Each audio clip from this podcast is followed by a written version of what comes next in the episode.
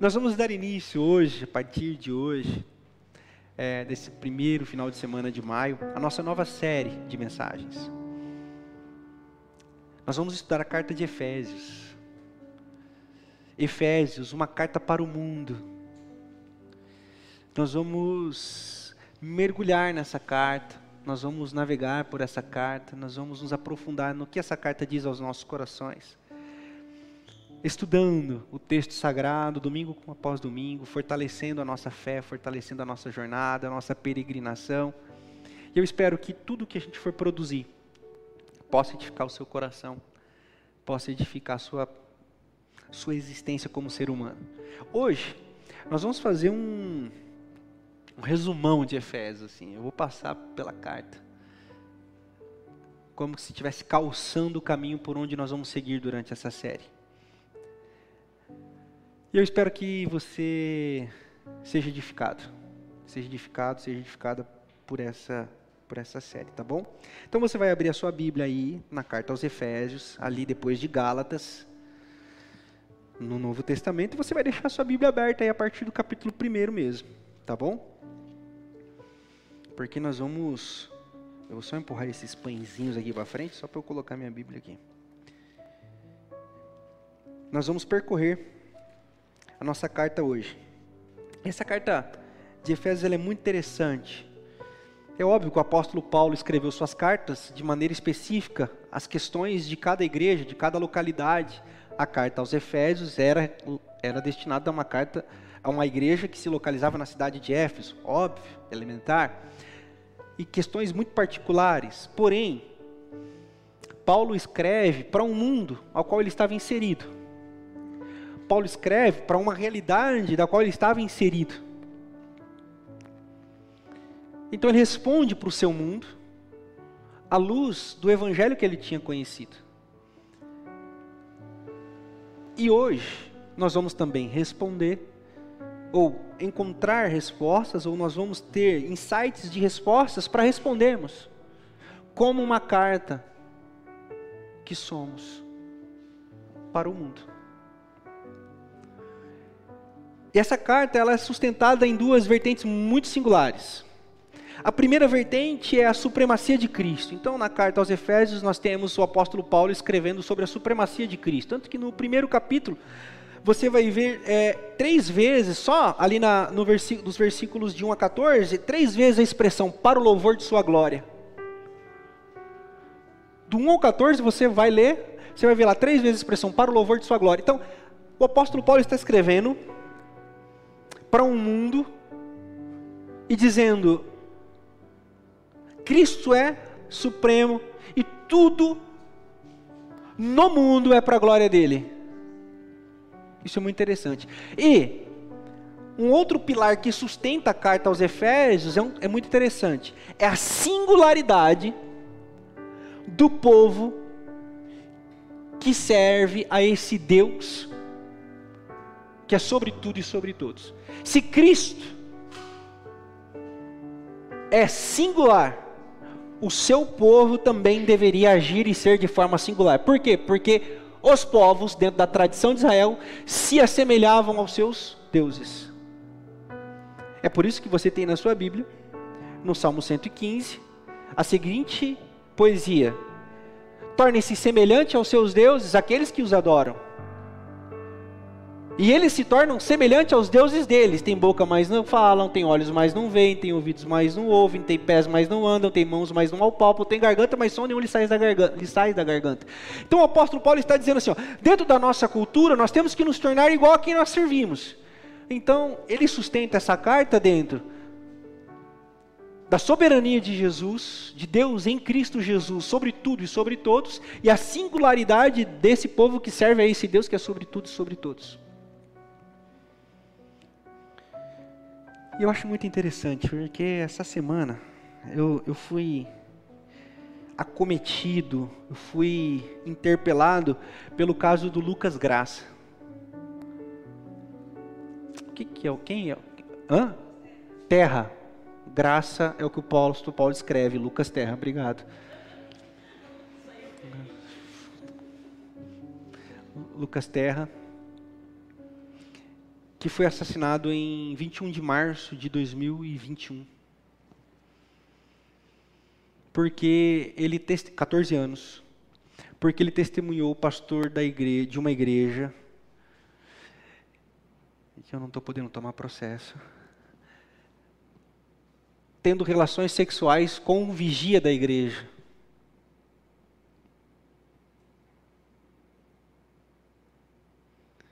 Dentro de uma igreja que abomina a homossexualidade. E esse pastor aliciava o Lucas Terra e outros meninos. E ao flagrar o pastor nessa situação, eles pensaram: a gente precisa dar cabo. Então eles estupraram o menino, torturaram o menino e queimaram vivo.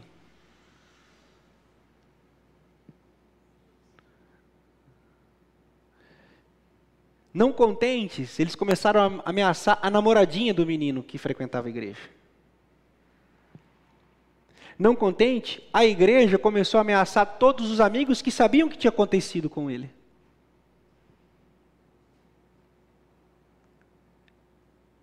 A igreja paga advogados caríssimos para defender os pastores que fizeram isso com ele.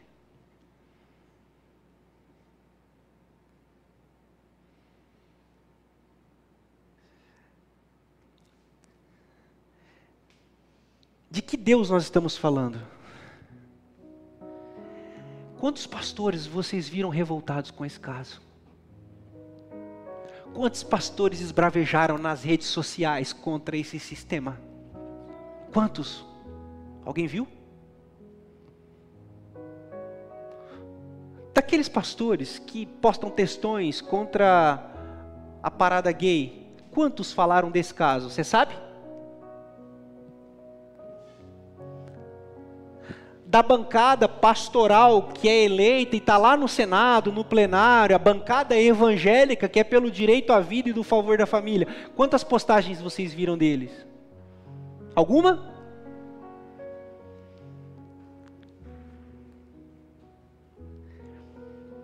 A carta aos Efésios é um chamamento para a nossa comunidade, para a nossa peregrinação de fé. Se nós declaramos que Deus é sobre tudo e sobre todos e único, o povo que segue a esse Deus também deve ser singular.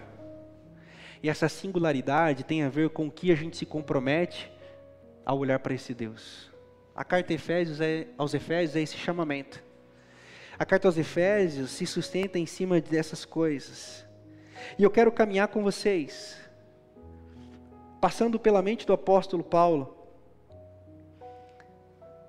e ao perceber o mundo que ele estava inserido, nós vamos também perceber o mundo que nós estamos inseridos. E nós que dizemos que adoramos a Deus, que tipo de gente a gente está sendo? É verdade. Eu vou dizer coisas que talvez você vai dizer, hum, não precisava falar, pastor. Pastor, isso choca demais o pessoal, pastor.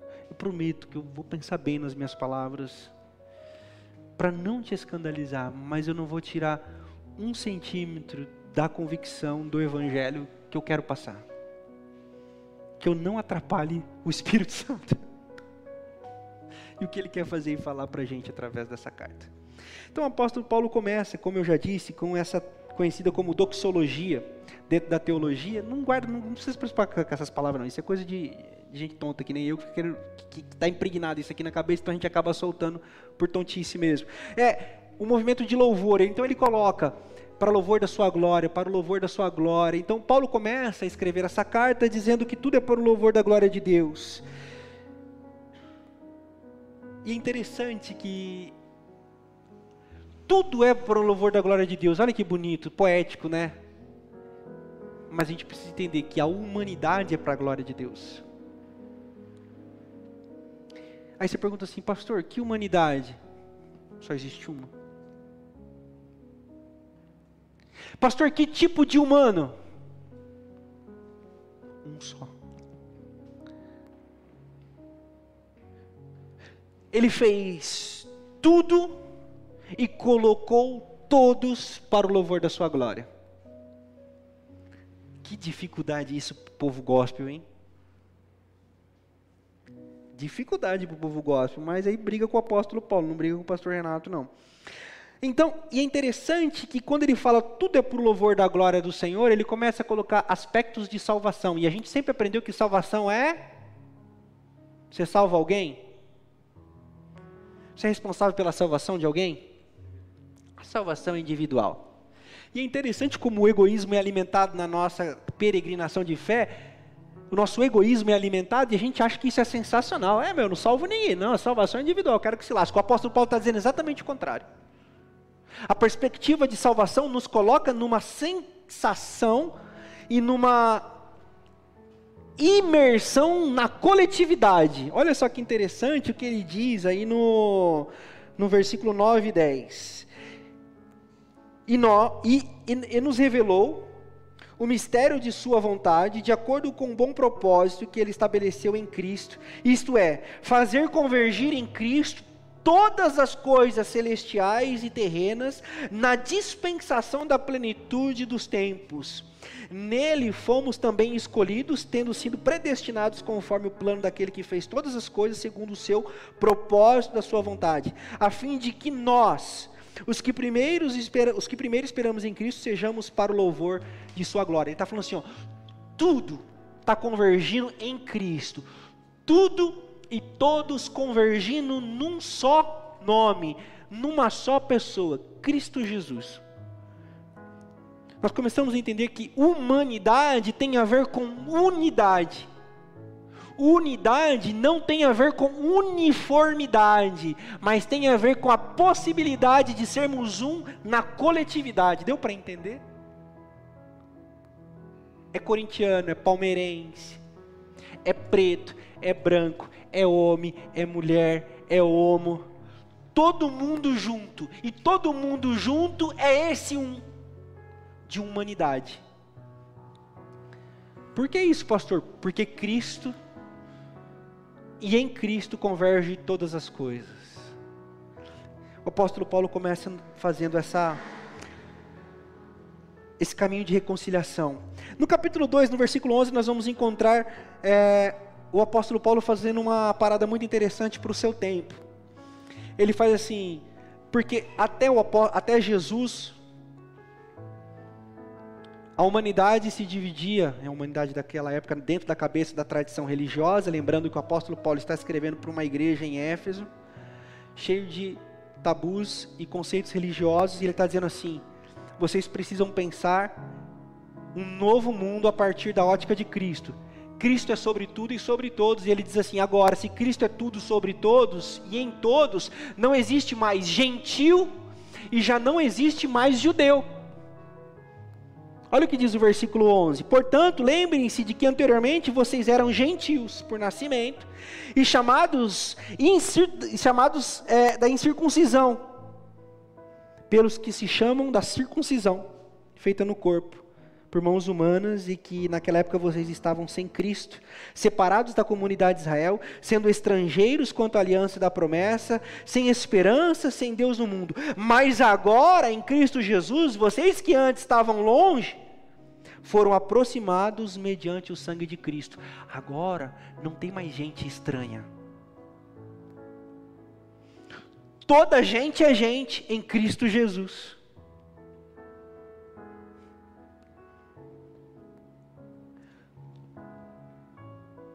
todo aquele que sofre de, desum, de desumanização, perdão, de desumanização, me atinge como ser humano.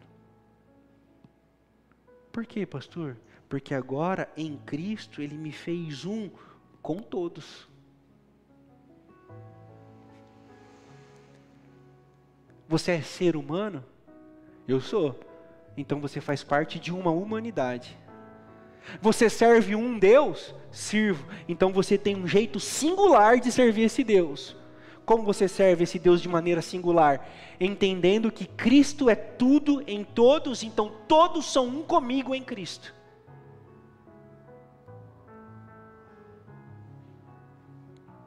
E ele continua dizendo: Não existe mais gente estranha. Olha o versículo 19 do capítulo 2, é muito interessante. A partir do versículo 19, é, 19 isso. Portanto, vocês já não são mais estrangeiros, nem forasteiros, mas co-cidadãos dos santos e membros da família de Deus, edificados sobre o fundamento dos apóstolos e dos profetas, tendo Jesus Cristo como pedra angular, no qual todo edifício é ajustado e cresce para tornar-se um santuário santo no Senhor. Eu acho isso que o apóstolo Paulo escreve fantástico. Ele diz assim: vocês que não têm ligação com Israel, vocês que não são judeus por sangue, vocês que não são filhos de Abraão por promessa, agora em Cristo Jesus, vocês são todos ajustados. Eu acho muito bonito essa palavra. Encaixados. Tudo se amolda em Cristo Jesus para quê? Para que o reino de Deus cresça através desse ajustamento. Como que nós servimos a Deus?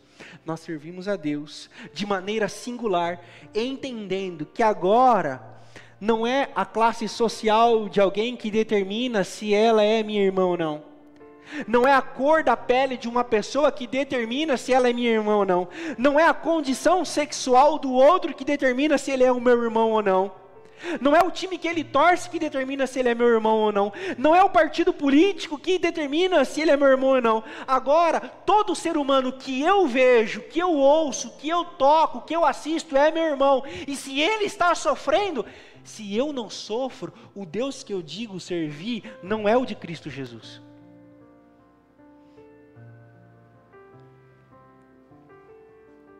Porque o Deus que em Cristo se revelou fez dos seus um só. E ninguém mais é estranho. Como assim? Alguém toma um tapa na cara na minha frente e não me dói porque não foi em mim, foi em você. Você só não percebeu porque você está desconectado. Como assim? Tem alguém passando fome e a minha barriga não dói?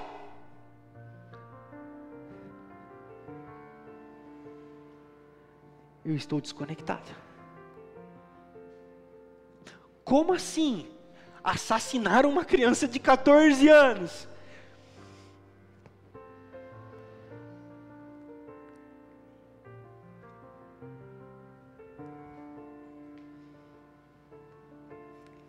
Eu me lembro quando houve a fake news aqui em Botucatu de que uma criança tinha passado mal por causa da vacina. Vocês lembram disso? A ministra dos direitos humanos apareceu aqui no outro dia para fazer campanha contra a vacina. Para falar que estava lutando pelo direito da criança. Você viu ela se posicionando contra esse caso do Lucas Terra? Não se posicionou. Porque o Deus que essa gente serve não faz deles um povo singular que serve a Jesus Cristo, que coloca tudo e todos no mesmo patamar. É gente perversa.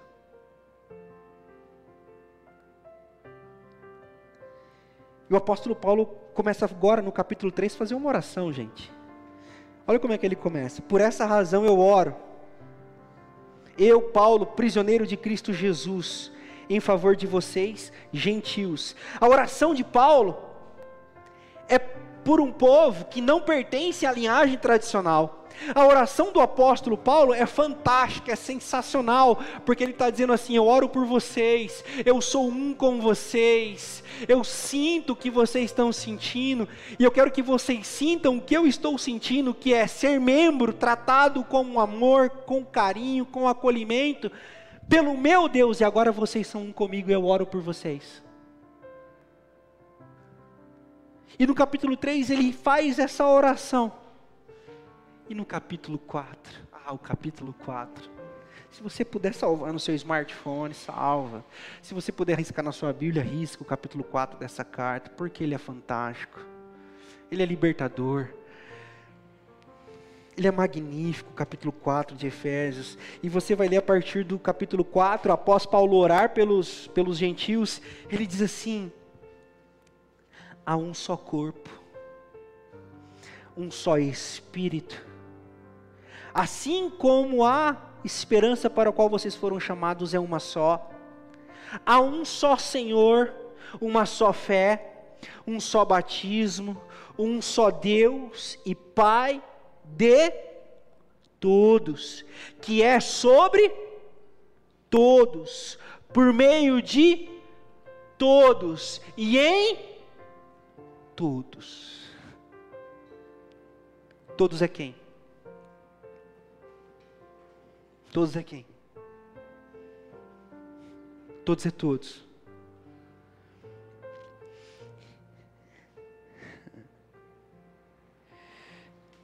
Quando o apóstolo Paulo nos chama essa humanidade e essa singularidade como povo de Deus,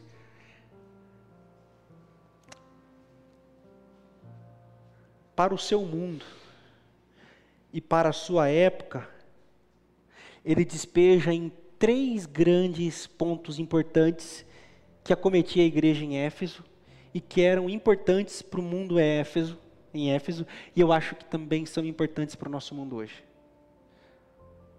Então, após fazer esse chamamento à unidade da fé, à universalidade do amor, ah, e antes de entrar nesses três pontos, a universalidade do amor. Eu estou convicto de que toda experiência com Deus, por Deus e de Deus, ela só é, é verdadeira quando está fundamentada em amor. Você quer saber se você sentiu Deus?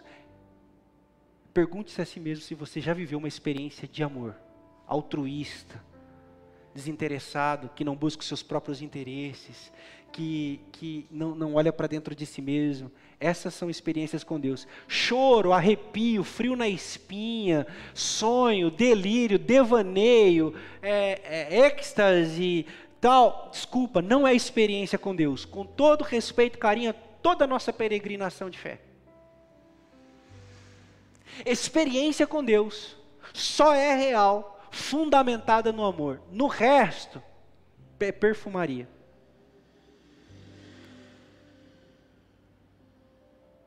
Porque se nós formos nos basear em experiências, vocês vão ter que me explicar aquele monte de muleta lá na sede do Centro Espírita do João de Deus.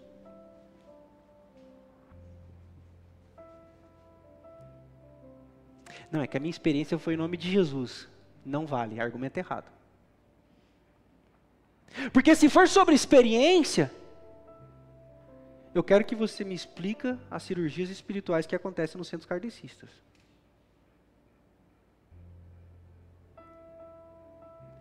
É por isso que eu estou falando de outra perspectiva, a perspectiva do amor. Que é longânimo, que é paciente, que é altruísta, que não busca os próprios interesses experiências com Deus são pautadas no amor. E no amor não há medo. Pastor, o que, que isso tem a ver com ser humanidade? Nós não temos medo de ser quem somos em Cristo Jesus. Pessoas que estão dispostas a amar.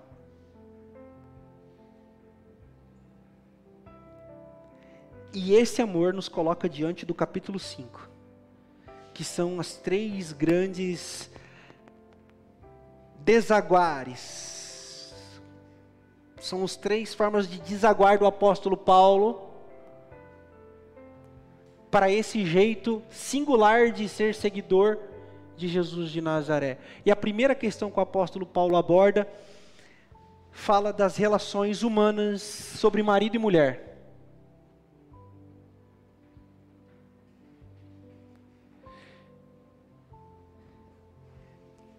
E é interessante, quando você pega para estudar os compêndios teológicos de estudos sobre Efésios, você vê os caras saracuteando para tentar explicar a submissão da mulher, que o apóstolo Paulo fala aí nessa carta.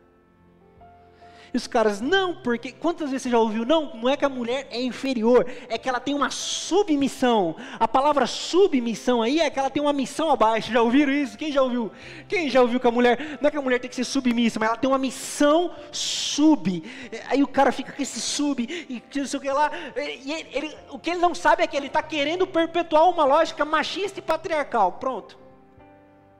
É mais honesto. O apóstolo Paulo está dizendo assim: mulheres, sujeitem-se aos seus maridos, mulheres, submetam-se aos seus maridos, e tal, tal, tal, e tal, tal, tal. Ora, qual é a novidade disso? Qual é a boa nova disso? Isso já havia sido dito. Moisés já havia dito isso. As mulheres, dentro da tradição e do mundo que o apóstolo Paulo está escrevendo, e a religião que o apóstolo Paulo está escrevendo, as mulheres eram vistas como propriedade do homem, primeiro dos seus pais e depois dos seus maridos, tanto que a prerrogativa de divórcio era sempre do homem.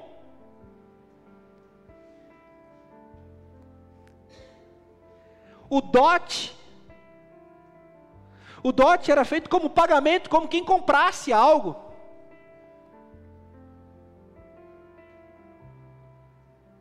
Como mercadoria. Toda vez que você ler sobre sexo e relações sexuais na Bíblia, você nunca interprete pelo aspecto moral, você sempre pense pelo aspecto econômico. Porque a mulher que cobiçar a mulher, o, o homem que cobiçar a mulher de outro homem, comete pecado. Sabe por quê? Porque é como se ele estivesse cobiçando uma mula, um terreno ou um tesouro, porque a mulher era a propriedade do homem. Já estava dito. Não é à toa que a religião que o apóstolo Paulo vem e, a, e o mundo daquela época está inserido era a religião dos patriarcas, Abraão, Isaac, Jacó, dos homens. Estava posto. A singularidade que o apóstolo Paulo começa a convidar a igreja que serve a Deus através de Jesus Cristo era: maridos, amem vossas esposas como Cristo amou a igreja ao ponto de morrer por elas. A bomba está aí.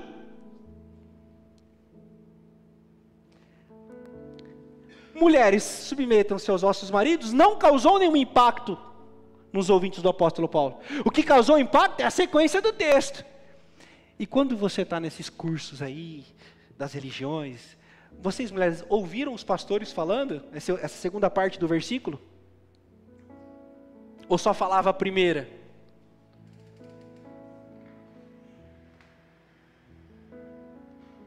Eu achei interessante uma vez, eu comentei já na escola bíblica com algumas irmãs. É, tem uma foto, uma foto rolou na internet tempos atrás. Tava uma irmã toda piedosa, assim, debaixo de um tanque de batismo, e o cara lá sendo batizado, com a cara de arcanjo Miguel, e aí ele estava sendo batizado e o texto dizia: a guerreira celebrando a sua vitória, suportou por 30 anos bebedeira, adultério, violência. Olha que guerreira, agora ele estava sendo batizado. Que mulher de fé! Agora eu invento a pergunta: se ela traísse ele uma vez e chegasse uma noite bêbada em casa, como seria o comportamento da sociedade com essa mulher? O cara suportaria um ano orando por ela? Ele seria tratado como guerreiro ou como idiota? Nós temos uma estrutura que mata a mulher. E a bomba que o apóstolo Paulo joga diante de nós hoje é o Evangelho. O Evangelho é que tipo de relação humana nós estamos alimentando com o que a gente acredita e que a gente constrói a partir da igreja.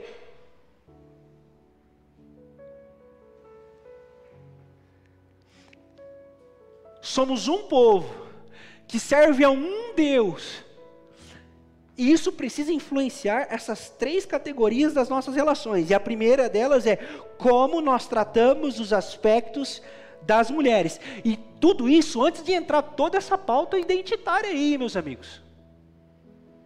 Eu estou falando de mais de dois mil anos atrás, hein? Quando aquela mulher flagrada em adultério é apresentada aos pés de Jesus Alguém viu aí no texto o cara? Ou eu que estou cego? Ela adulterou com quem, o, cidadão? Com o Gasparzinho?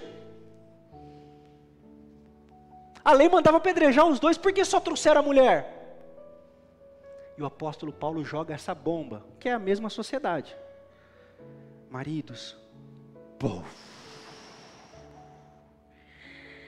amem vossas esposas como Cristo amou a igreja ao ponto de dar a vida por ela. O apóstolo Paulo está dizendo assim: as mulheres precisam parar de morrer. Nas mãos da igreja, a mulher não pode sofrer.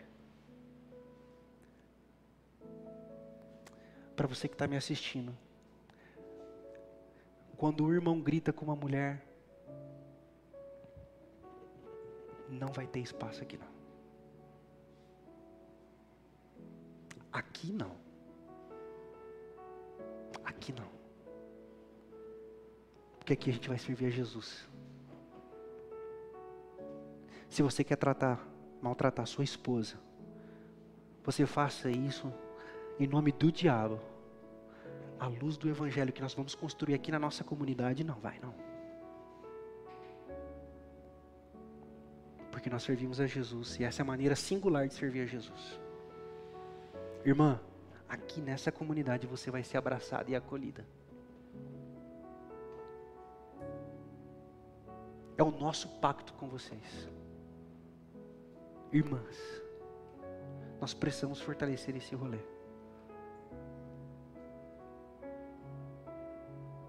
Porque isso é servir a Jesus. Irmãos, como vocês estão tratando a esposa de vocês? Pastor Renato, como você trata tratando a sua esposa? Não cabe mais. Não tem mais espaço para isso. Se fosse para ser assim, não precisava Jesus, bastava a lei, bastava a Torá, bastava a tradição de Israel. Não precisava Jesus. Se tem Jesus, essa parada tem que mudar. E o apóstolo Paulo continua, né? O apóstolo Paulo continua dizendo assim: Filhos, obedeçam os vossos pais Ora, qual é a novidade de filhos obedeçam aos vossos pais? Já estava no Decálogo, já estava na tradição de Israel, já fazia parte do construto religioso e não havia aí nenhuma boa nova. O que havia estava estabelecido. Os filhos nas mãos dos reis perversos, as crianças nas mãos dos reis perversos significava mão de obra barata. As crianças dentro de um ambiente onde não há humanidade vira estorvo. E é muito interessante o episódio que acontece através de Jesus. Jesus está andando e aparece um monte de criança. Quando aparece um monte de criança, você consegue imaginar aqueles com todo respeito, não é nenhuma, não é pejorativo não, tá? Mas você acha que entrou aquele monte de coroinha? Igual entra na, na hora da missa? Quando a Bíblia fala que apareceu crianças no meio de Jesus, Jesus falando, e as crianças, meu, era padrão os filhos do pastor Renato, velho, entendeu? Era bola pra cá, é, voadora passando, é, puxou meu cabelo, e, pá, não sei o que lá. Aí a tradição a tradição das relações desumanas, onde as pessoas não são tratadas como iguais, emerge. E os discípulos fazem o quê? Afastam as crianças de Jesus. Shhh, shhh, com quem toca a boiada. Por quê? Porque as relações humanas elas não são mais igualitárias. Elas são tal qual do homem e da mulher, agora de pai e filhos, é subjugação. E Jesus fala assim, citando o Salmo 8: Ei, deixem vir a mim as crianças, porque delas é o reino dos céus, e da boca delas flui perfeito louvor. E se vocês não forem como elas, vocês não têm parte comigo, não, velho. A bomba do evangelho é o que o apóstolo Paulo escreve: paz. Não provoquem os vossos filhos. Provoca o quê?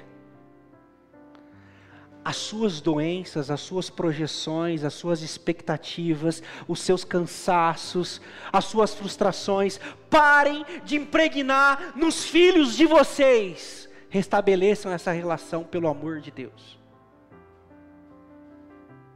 Não usurpem da liberdade deles, não usurpem da existência deles, mas ao contrário, alimente a liberdade, alimente a existência, alimente o pensamento, deixem eles serem e existir.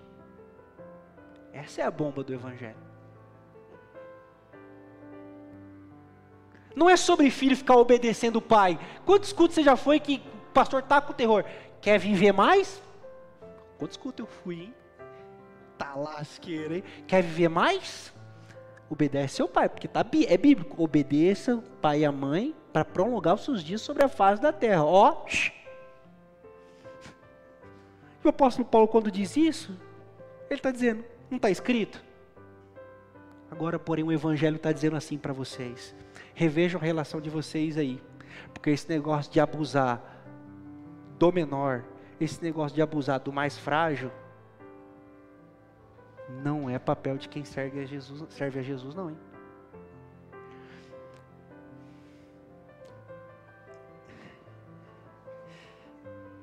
Pelo amor de Deus, parem de normalizar a violência. Parem de normalizar a violência, pelo amor de Deus. Ah, pastor, umas palmadinhas. Você sabe o que é uma palmadinha? Vou te explicar o que é uma palma, pa, palmadinha. É o uso bruto da força de um ignorante que não consegue saber quem é uma criança. Aí ele bate. E na cabeça do idiota, perdão, desculpa. Eu prometi que eu não ia escandalizar, né? Mas tem hora que. Mas na cabeça do cabeça de Guidão, ele está dizendo assim: é para o seu bem. Ah! É para o seu bem, toma. É para o seu bem. Nós começamos a normalizar a violência. Nós começamos a achar que violência resolve as coisas. Nós começamos a achar que a força do nosso braço produz coisa boa que a força do nosso braço na cara de alguém faz coisa legal. O apóstolo Paulo está dizendo assim: se vocês querem ser seguidores de Jesus de forma singular, servindo a um só Deus, isso precisa acabar no meio de vocês. Essa é a bomba do Evangelho.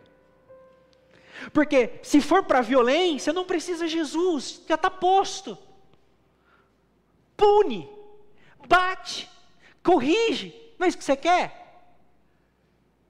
Mas por favor, não faça em nome de Jesus. Porque em Jesus, nós que merecíamos a condenação, fomos perdoados e amados primeiro. Fomos tratados com amor e generosidade.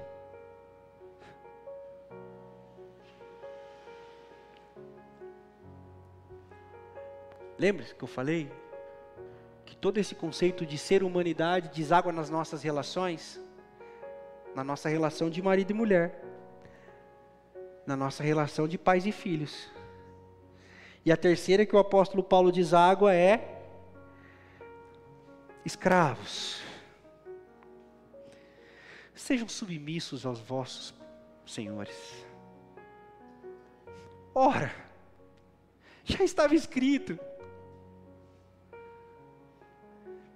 Dentro do mundo que o apóstolo Paulo escreve, dentro da sociedade romana, uma família de classe média tinha, no mínimo, 30 escravos. E um comentarista do Novo Testamento, N.T. Wright, ele diz uma coisa muito interessante. Ele diz assim que dentro da cultura que o apóstolo Paulo escreve essa carta, os escravos eram como se fosse para nós hoje energia elétrica. Sociedade se sustentava em cima disso. O apóstolo Paulo não está normalizando a escravidão. Mas ele está dizendo assim: está escrito, não está? Escravos, sejam submissos aos vossos senhores. Estava posto, estava na lei. A bomba do evangelho é a continuação do texto. Senhores, não tratem mais os vossos escravos como escravos, agora vocês vão tratar eles como irmãos. Porque se eu for tratar ele como irmão, ele não é mais o meu escravo.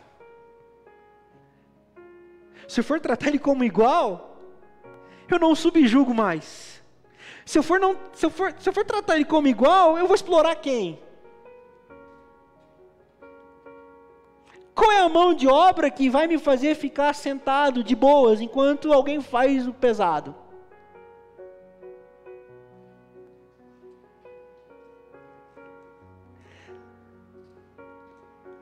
A pessoa que trabalha na sua casa, fazendo faxina enquanto você está trabalhando, como você trata e como você paga?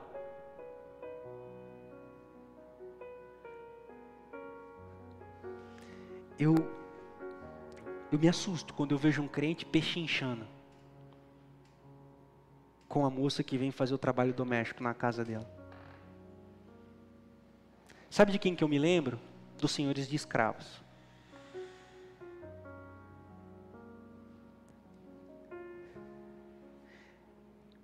A pessoa está ali. Fazendo o tempo dela para que você faça o seu tempo intelectual e cresça intelectualmente. Quem vai dizer isso é o Gessé Souza, o historiador, no livro A Elite do Atraso, que é muito bom, recomendo. E você quer diminuir ela ao ponto de você achar que você tem o direito de dar o valor que você quer dar para ela para fazer o serviço que você não pode fazer. O nome disso é escravidão. Nossa, pastor, o senhor pegou pesado agora. Não peguei, não. Não peguei, não. Quem pegou pesado foi o apóstolo Paulo. Você liga no 0800 do céu e reclama. Pô, apóstolo Paulo, dá uma tirada nesse negócio aí. Porque, sabe o que o apóstolo Paulo está dizendo? O evangelho ressignifica também as nossas relações econômicas com o dinheiro e com quem a gente trabalha. Sabe o que me doeu, cara? Ler o relato de um cara do iFood. Ele disse assim: Eu sinto o cheiro de todos os pratos que eu entrego. E eu nunca experimentei nenhum.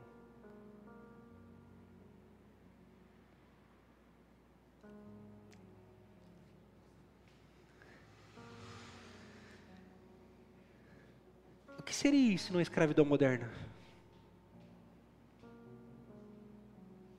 A igreja de Jesus precisa ressignificar suas relações com os trabalhadores. Como quem trabalha. Como quem oferece trabalho. Irmão, não se subjugue a nada e nem a ninguém. Eu me lembro de ouvir um relato assim, a pessoa fala assim, minha patroa é muito gente boa.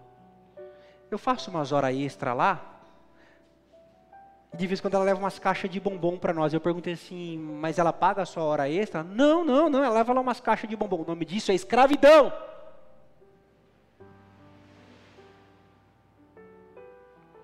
O nome disso é escravidão. Não normalize escravidão. Ressignifique as relações.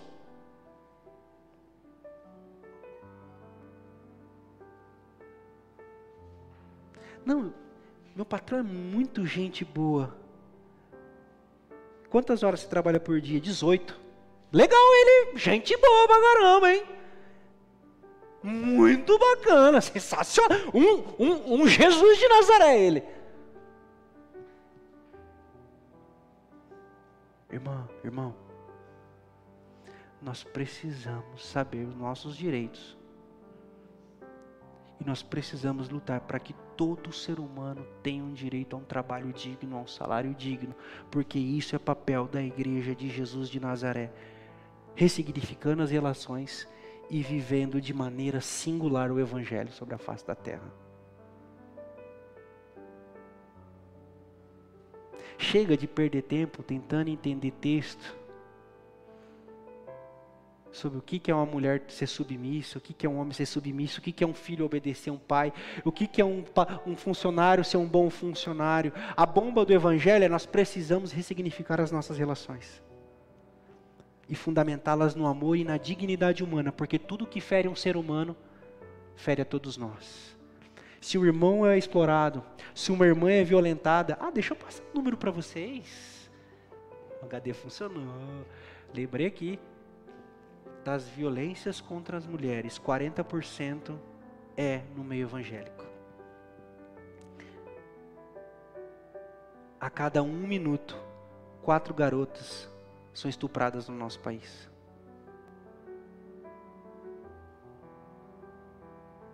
Que tipo de relação? Que tipo de relação? A Fabiana falou assim: tudo isso? Eu falei: tudo isso, meu amor. Chocante, né?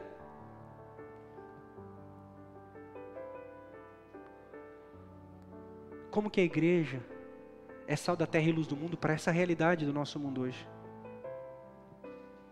Qual é a bomba que nós vamos soltar do evangelho sobre a face dessa terra para ressignificar as nossas relações?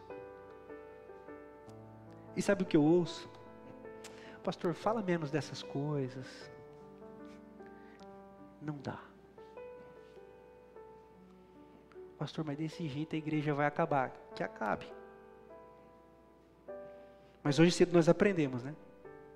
Que as portas do inferno não prevalecem contra a igreja de Jesus. Então eu tenho uma notícia: não vai acabar. Se tem algum hater aí, eu tenho uma notícia para você, irmão. Nós não vamos desistir. Porque nós acreditamos nisso e queremos viver isso. E eu quero finalizar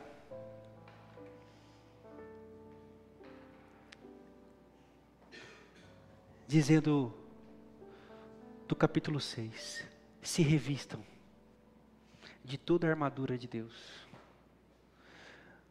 de tudo aquilo que Deus tem para nós, para sermos como cartas para esse mundo em caos. Levem a salvação por onde vocês estiverem, a todos e todas. Levem a fé de que o mundo pode ser um lugar melhor a todos e todas por onde vocês estiverem se protejam de todo mal e de toda maldade, de toda maldade com a coraça da justiça. E vistam os pés de vocês com a mensagem de boas novas do evangelho e vão. E vão.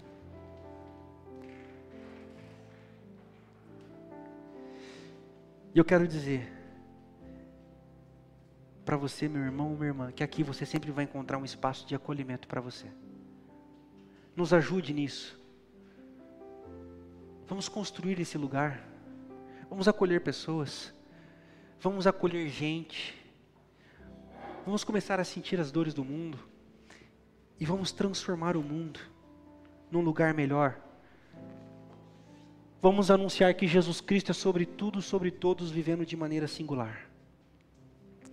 Vamos anunciar que Jesus Cristo é o Senhor das nossas vidas, vivendo de maneira ímpar, amando incondicionalmente as pessoas.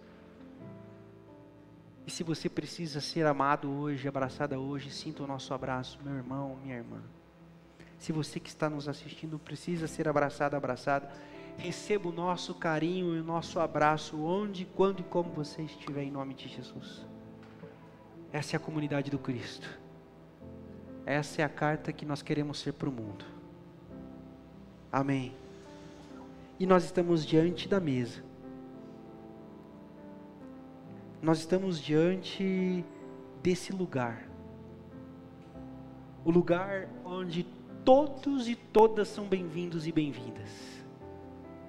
O lugar onde nós não fazemos distinção de quem pertence à nossa religião, de quem pertence à nossa igreja, de quem pensa como a gente ou quem não pensa como a gente, que time torce, que, que carro que veio, que roupa que está nós estamos diante da mesa de Jesus e nós fazemos isso em memória de Cristo.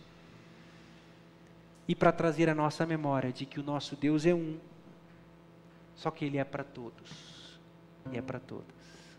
Por isso, nessa mesa, você é bem-vindo, você é bem-vinda, meu irmão, minha irmã. Sabe por quê? Porque essa mesa não é do pastor Renato. Ah, velho, se eu pudesse, eu tirava alguns, hein? Não daqui. Mas tem uma galera que não sentaria na minha mesa. Porque eu sou homem, eu sou falho, eu sou malvado. Mas na mesa de Jesus, não. Na mesa de Jesus cabe todo mundo. Na mesa de Jesus, ninguém é impedido de vir, ninguém é impedido de ouvir, e ninguém é impedido de comer do pão e beber do cálice. Por isso, irmão, você está convidado para participar da nossa ceia, em nome de Jesus, por Jesus, para a glória de Deus, nosso Pai. Coma do pão e beba do cálice. Reconcilie-se com o Senhor da sua vida, reconcilie-se com esse Deus que é sobre tudo e sobre todos, e sirva a Ele de maneira fiel, de maneira fidedigna, de maneira honesta. Se entregue, melhore Peça perdão pelos seus pecados. E sinta-se perdoado, perdoado em nome de Jesus. Coloquemos-nos de pé. Nós vamos cantar essa canção enquanto os irmãos entregam os elementos. Você presta atenção na letra dessa canção. É uma música nova. Medite na letra dela. Desfrute. Ore. Viva o momento.